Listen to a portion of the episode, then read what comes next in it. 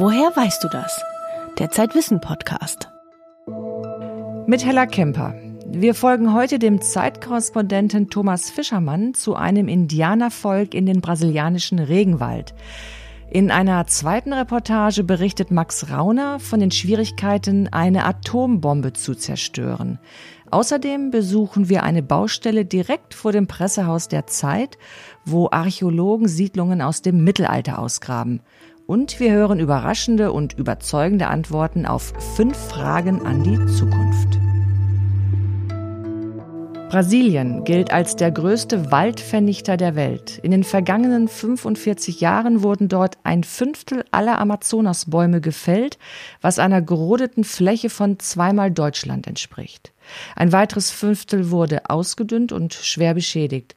Darunter leiden nicht nur Tiere und Pflanzen, sondern auch die indigenen Völker, das Volk der Tengyarim lebt in einem Reservat, das die Größe von Schleswig-Holstein hat, am Ufer eines Seitenarms des Amazonas. Thomas Fischermann, Zeitkorrespondent in Brasilien, hat die Menschen dort über vier Jahre immer wieder besucht und dabei einen jungen Krieger kennengelernt. Ein Waldgebiet im südlichen Amazonasgebiet, zwei Tagesreisen entfernt von der nächstgelegenen kleinen Stadt. Zwei Dutzend Männer kehren von der Jagd zurück zu einem Sammelplatz. Sie haben Wildschweine, Tapire und Hirsche geschossen. Über Wochen sind sie nun schon unterwegs und haben an die 100 Kilometer zu Fuß und in ihren Kanus zurückgelegt. Nun räuchern sie das Fleisch, um es haltbar zu machen für den Rückweg in ihr Heimatdorf. Die Jäger und ein Schamane spielen auf Flöten aus Schilf, um die Seelen der Tiere um Vergebung zu bitten. Es ist mein achter Besuch beim Volk der Tenerin. Zum ersten Mal habe ich sie zur Jahreswende 2013-2014 besucht, als ich über die Brandrodungen im brasilianischen Regenwald berichtete. Bei späteren Besuchen nahmen sie mich mit auf die Jagd und ließen mich an ihren Festen teilhaben. Die Tenerim haben mir dabei einen jungen Indianerkrieger zur Seite gestellt, Madre Juva. Er ist heute 21 Jahre alt. Auf einer unserer ersten Reisen durch den Dschungel zeigte Madre Juva mir, dass er die Tiere nicht nur töten kann. Er redet auch mit ihnen. Mit Hilfe von Pfeiflauten kommunizierte er mit einem Affen.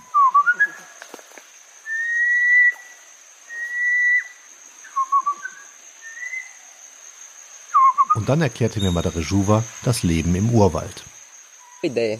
Es reicht nicht nur zu wissen, wie man schießt. Worauf willst du schießen, wenn du blind bist im Wald? Als Kinder lernen wir Tengyarim, wo wir die Tiere finden, wo ihre Pfade verlaufen und wo sie sich verstecken. Jedes Tier hat seine Lieblingsnahrung und seine liebsten Wasserstellen. Es hat bestimmte Tageszeiten, zu denen es sich bewegt. Manche Tiere siehst du nur in der Nacht.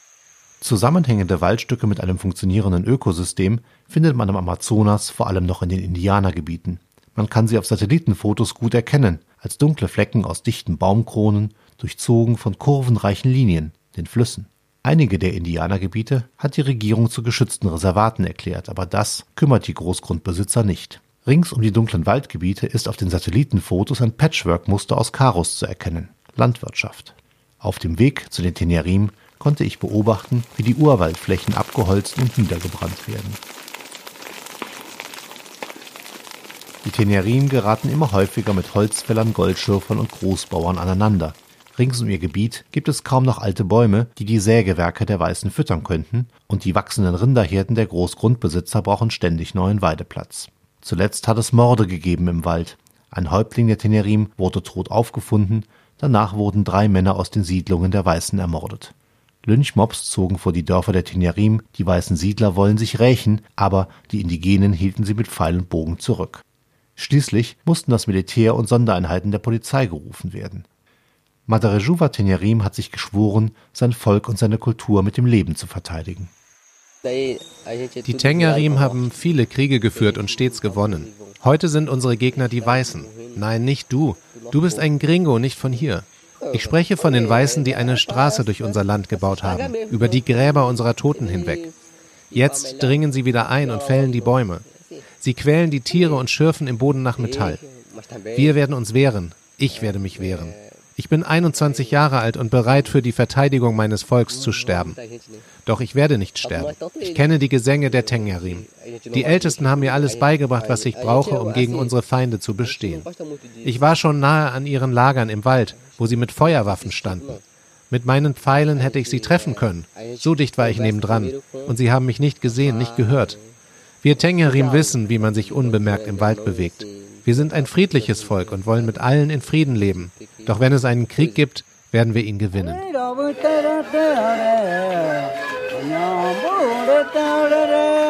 Im Dorf gibt es ein großes Fest. Die Jäger sind zurück, es riecht nach gegrilltem Fleisch. Die Tenerim ehren ihre besten Jäger mit kleinen Geschenken, die ihnen der Häuptling überreicht. Doch die Beute wird allein nach den Bedürfnissen unter allen Familien verteilt. Mit den großen Flöten aus Tabockerschilf begleiten sie nicht nur ihre Feste, sondern sie kommunizieren auf diese Weise auch mit ihren Ahnen, den Geistern des Waldes und mit den Seelen der Tiere. So leben die Tenerim seit Hunderten von Jahren im Einklang mit ihrem Stück Natur. Von mir haben sie sich gewünscht, dass ich ihre Geschichte aufschreiben solle. Sie sagten mir, dass die Weißen die Erde vernichten und dass sie, die Tenerim, ihnen beibringen könnten, es nicht zu tun.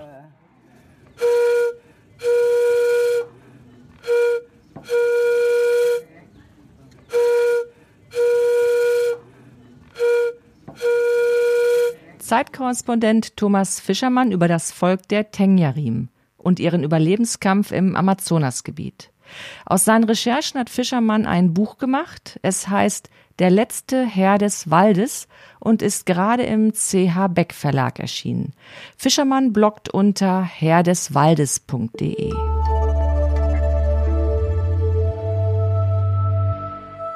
Wie zerstört man eine Atombombe? Und wie kann die Weltgemeinschaft kontrollieren, ob ein Atomwaffenstaat wirklich die Zahl seiner Atomwaffen reduziert? Diese Fragen beschäftigen gerade Dutzende von Abrüstungsexperten weltweit. Sie wollen die technischen Probleme lösen und damit die Voraussetzungen für politische Abrüstungsverhandlungen schaffen. Es gibt Fortschritte, wie Max Rauner bei seiner Recherche in Oslo erfahren hat.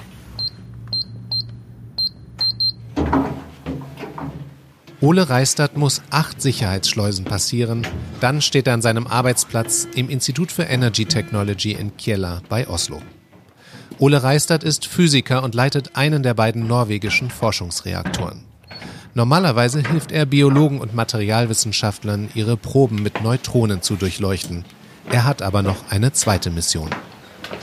So, here you see uh, uh, Odin our uh, Norwegian nuclear bomb. Eine Atombombe in Norwegen? Tatsächlich steht in der Ecke einer kleinen Halle eine graue Rakete. And you see it's marked with the serial numbers. Uh, Hier sieht man die Seriennummer und das Logo des Herstellers, einen Steinbock. Das war nur zum Spaß, aber die graue Farbe der zwei Meter hohen Rakete heißt F-16. Ein passender Name, dachten wir because we think that was a suitable color to have. F-16 wie das amerikanische Kampfflugzeug. Aber diese Rakete ist natürlich nur eine Attrappe. Norwegen hat den Atomwaffensperrvertrag unterzeichnet und darf keine Atomwaffen besitzen. Nur zum Spaß steht die Rakete aber auch nicht hier. Sie dient einer norwegisch-britischen Initiative für gemeinsame Abrüstungsübungen. Und das ist eine kleine Sensation.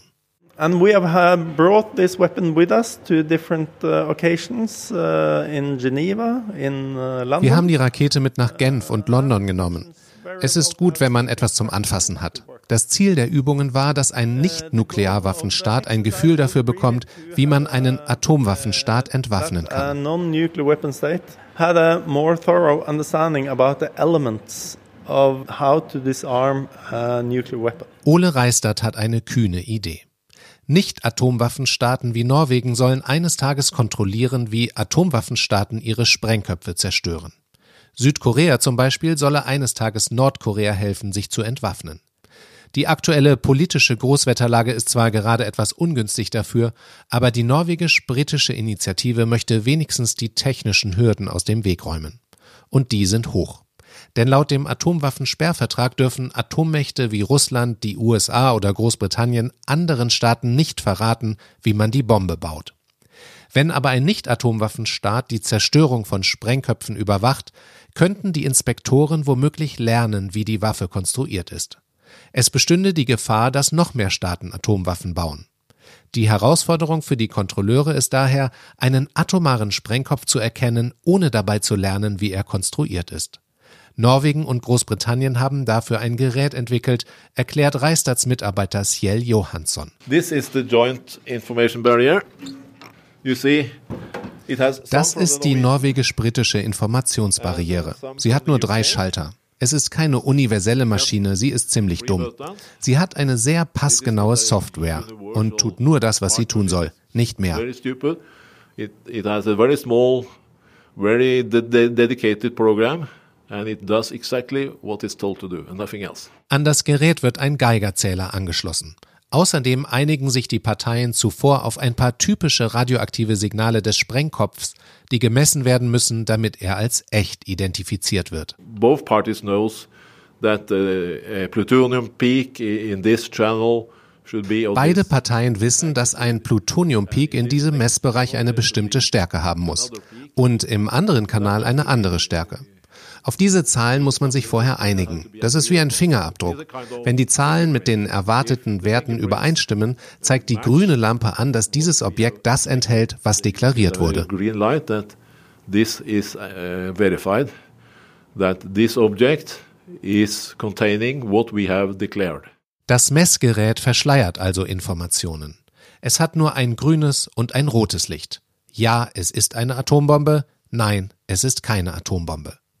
Die norwegisch-britische Zusammenarbeit trägt bereits Früchte. Auf Initiative von Barack Obama gründeten 25 Staaten im Dezember 2014 die Internationale Partnerschaft für atomare Abrüstungsverifikation. Auch Deutschland ist Mitglied der Initiative, für Norwegen ist Ole Reistadt mit dabei.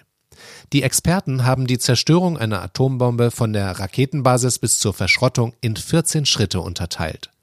Die Verifikation des Sprengkopfs ist ein wichtiger Teil davon. Nun berät man über die nächsten Schritte. Dann braucht es nur noch Politiker, die sich auf ein Abrüstungsabkommen einigen. Die Ausrede, dass man so einen Vertrag gar nicht überprüfen könne, gilt bald nicht mehr.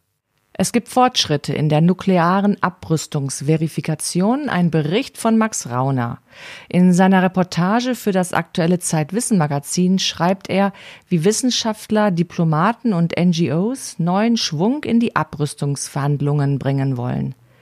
Und warum Donald Trump einigen von ihnen auch etwas Hoffnung macht.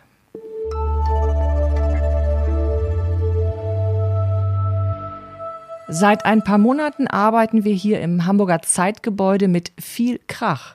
Gleich neben dem Pressehaus in der Innenstadt wird gebaut und gegraben. Die Bodendenkmalpflege ist angerückt und wühlt in der Vergangenheit. Julius Tamm hat sich umgesehen. Judith Kirchhofer steht auf einer Baustelle und schaut in die Grube. Mitten in Hamburg zwischen Alster und Elbe soll hier ein Bürogebäude entstehen. Aber jetzt schlägt erst einmal die Stunde der Archäologen. Sie haben am Rande der Baugrube viele gelbe Fähnchen in die Erde gesteckt. Judith Kirchhofer leitet das Ausgrabungsteam der Bodendenkmalpflege. Dies sind so kleine Plastikzettelchen, wo ich jeweils eine Nummer draufgeschrieben habe. Und das, so geht die Archäologie vor. Das nennen wir alles Befunde. Das heißt, jedes Ding, das wir ausgraben, das heißt eine Erdschicht, das heißt eine Mauer, das heißt ein Stück Holz, bekommt eine Nummer, die beschrieben wird. Also ich habe einen Ordner dann immer in der Hand, wo ich dann alles laufend beschreibe. Und das Wichtigste bei dieser Beschreibung ist, die stratigraphische, also die chronologische zeitliche Abfolge der einzelnen Schichten oder Mauern zueinander. Also ich schreibe, dass die eine Schicht, die weiter unten liegt, ist natürlich älter als die Schicht, die weiter oben liegt. Oder eine Mauer, die später eingegraben wird in welche Schichten, ist dann natürlich auch wieder jünger. Und so erstelle ich eine ganze Chronologie für alles, was ich hier gefunden habe. Judith Kirchhofer und ihr Ausgrabungsteam buddeln hier am Schopenstehl seit Anfang des Jahres. Dieser Teil Hamburgs ist für Archäologen besonders interessant, weil sie hier Spuren finden, die bis zu den Anfängen der Hansestadt zurückreichen – also bis ins 8. Jahrhundert. Die neuen Funde stammen aus dem 14. Jahrhundert. Also was wir hier gefunden haben, ist das sogenannte alte Hasenmoor. Das ist eine ehemalige Abwasseranlage, also ein Siel, wo dann die ganzen Fäkalien und also reingespült wurden und abfloss Richtung Fleet, Richtung Süden. Und das wurde gleichzeitig auch als Müllgrube benutzt, also dass man einfach seine Abfälle da reingeworfen hat. Wenn die Leute ihre Sachen da reinwerfen, haben wir zum Beispiel auch die Überreste sehr viele von einem Gerber gefunden oder von einem Schuster. Wir haben sehr viele Lederreste gefunden. Wir haben sehr viele Hornzapfen gefunden. Die braucht man auch, um die Gerberlohe herzustellen, um das Leder weich zu bekommen. Und auch andere Sachen wie Knochenkämme haben wir schon gefunden, Metallgegenstände, so Einfassungen von äh, einem Dolch, von einer Dolchscheide zum Beispiel, so eine Metalleinfassung haben wir gefunden. Vor mehr als tausend Jahren stand hier, wo sich heute das Pressehaus der Zeit befindet, eine Burg. Sie war der Ursprung der Stadt Hamburg. Zuletzt wurde im Jahr 2005 ein Teil der Fundamente freigelegt. Die neuen Funde von Kirchhofer und ihrem Team liegen von diesen Fundamenten nur ein paar hundert Meter entfernt. Sie könnten in direkter baulicher Verbindung mit der Hammerburg stehen. Wir befinden uns ja direkt im, im Bereich der Hammerburg 1 bis 4 haben es die Archäologen jetzt mal genannt. Also die Hammerburg selbst ist auf dem Domplatz gefunden worden. Die Hammerburg 1 war ein, von einem sächsischen Adligen, ein Gehöft, das einfach umgeben war von einem Ringgraben. Und da gab es Anfang 9. Jahrhundert die Hammerburg 2, die dann wahrscheinlich die ist, die auch Hamburg den Namen gegeben hat. Und die Hammerburg 3 im 9. Jahrhundert. Und später wurde dann gegen die Slawen, die Feinden im Norden, wurde dann noch dem natürlichen Gelände folgend von, von der Alster bis hier unten äh, ans Reichsgrafenfleet einen Wall gebaut, der sogenannte Heidenwall. Und der lief wahrscheinlich gerade neben unserer Baustelle entlang. Und was wir hoffen zu bekommen, sind solche Grabenanlagen, die halt in unsere Richtung hier, Richtung Schobenstedt, fluchten. Und deswegen müssten wir hier auch noch Reste bekommen von diesen Ringwellen. Die Bodendenkmalpflege Hamburg ist dafür zuständig, archäologische Überreste sicherzustellen und zu dokumentieren. Bevor ein neues Gebäude gebaut wird, muss die Bodendenkmalpflege das Gelände untersuchen. Dabei muss sich Kirchhofers Grabungsteam beeilen. Wir graben seit dem 15. Januar hier und wir haben exakt drei Monate Zeit. Also das wird vorher vereinbart schon, auch mit dem Bauherrn, damit die auch einplanen können. Und wir haben also genau diese drei Monate Zeit und ich muss schauen, dass ich die Informationen einfach hier, die ich rauskriegen kann, in der Zeit rauskriege. Der Zeitdruck ist nicht das einzige Problem. Vor allem im Winter spielt das Wetter nicht immer mit, schon gar nicht in Hamburg. Ja, unser Alltag hier auf der Ausgrabung ist jetzt im Winter vielleicht nicht der allerschönste, weil halt es Schnee hat, es ist kalt und dann ist wieder viel Regen und Wasser. Also es ist eine sehr matschige Angelegenheit, kann ich glaube mal sagen, für die ganze Zeit, die wir jetzt hier waren. Der Regen, man wird halt schnell schmutzig, wenn man dann durch diese Matschlandschaft läuft und es ist schwierig, die ganzen Flächen, die wir ja versuchen sauber zu halten, damit ich die Schichten erkennen kann, Wasser frei zu halten. Judith Kirchhofers Team wird den Wetterbedingungen trotzen und versuchen, so viele archäologische Schätze wie möglich zu heben. Die Erkenntnisse werden für Hamburger Museen aufbereitet. Dann zieht die Bodendenkmalpflege weiter zur nächsten Baustelle.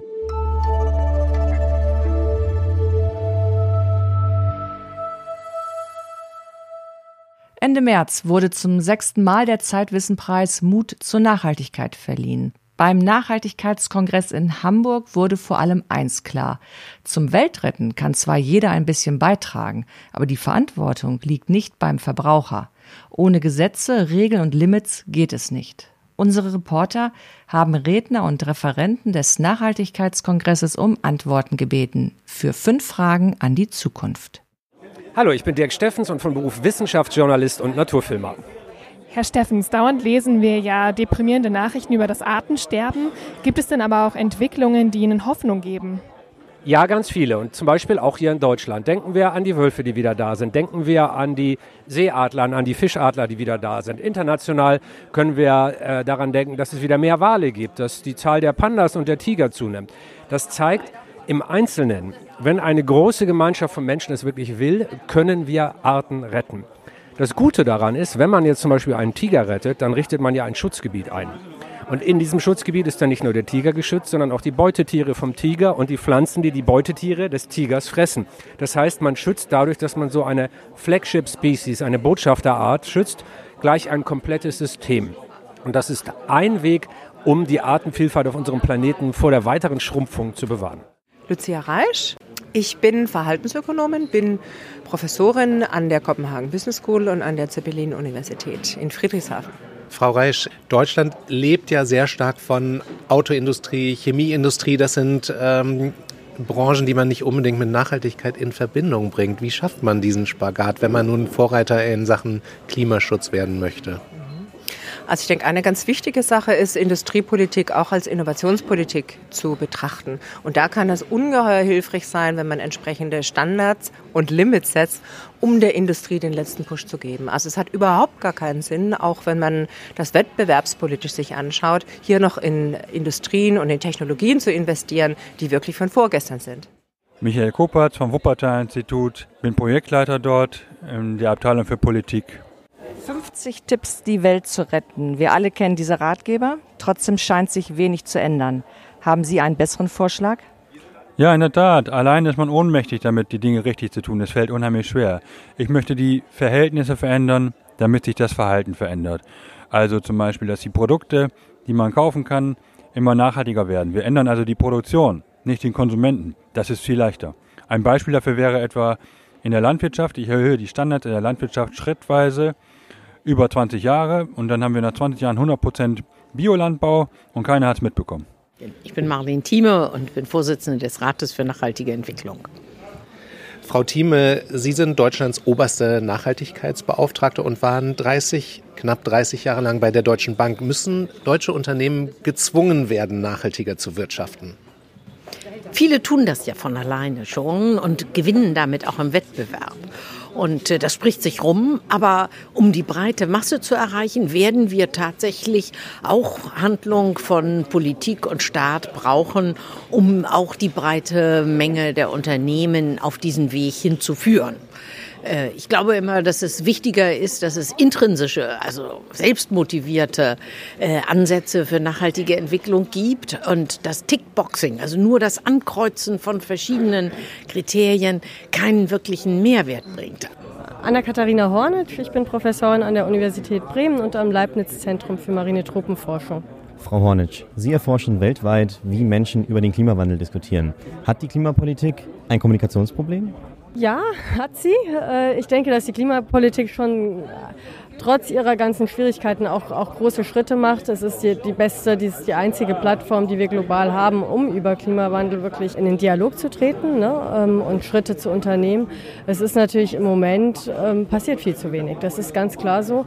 Und es wird auch als Politikum sehr stark eingesetzt von unterschiedlichen Ländern, um eigentlich andere Interessen zu verhandeln. Ne? Und das führt wiederum eigentlich zu einer Aushöhlung der Klimapolitik selbst, was äußerst problematisch ist und weswegen so wenig dann wirklich auch passiert. Fünf Stimmen vom Zeitwissen-Kongress Mut zur Nachhaltigkeit. Den Zeitwissen-Preis in der Kategorie Handeln gewann die Biobrauerei Neumarkter Lamsbräu. Die Organisation Yeşil Cemba, die Deutsch-Türken für Umweltthemen begeistert, erhielt den Preis in der Kategorie Wissen. Und das Start-up Too Good To Go wurde in der Kategorie Durchstarten ausgezeichnet. Auf der Seite zeit.de slash nhp können Sie sich den Zeitwissen-Kongress noch einmal anschauen. Im aktuellen Heft lesen Sie das große Zeitwissen-Gespräch über die Wahrheit im Wein. Ein Chemiker und eine Sommeliere diskutieren über Erkenntnisse der Önologie. Die Magie der Stimme, eine Gebrauchsanleitung und Raus in die Natur, zwölf aufregende Mikroabenteuer. Ich bin Hella Kemper und wenn Sie mögen, hören wir uns wieder in drei Wochen.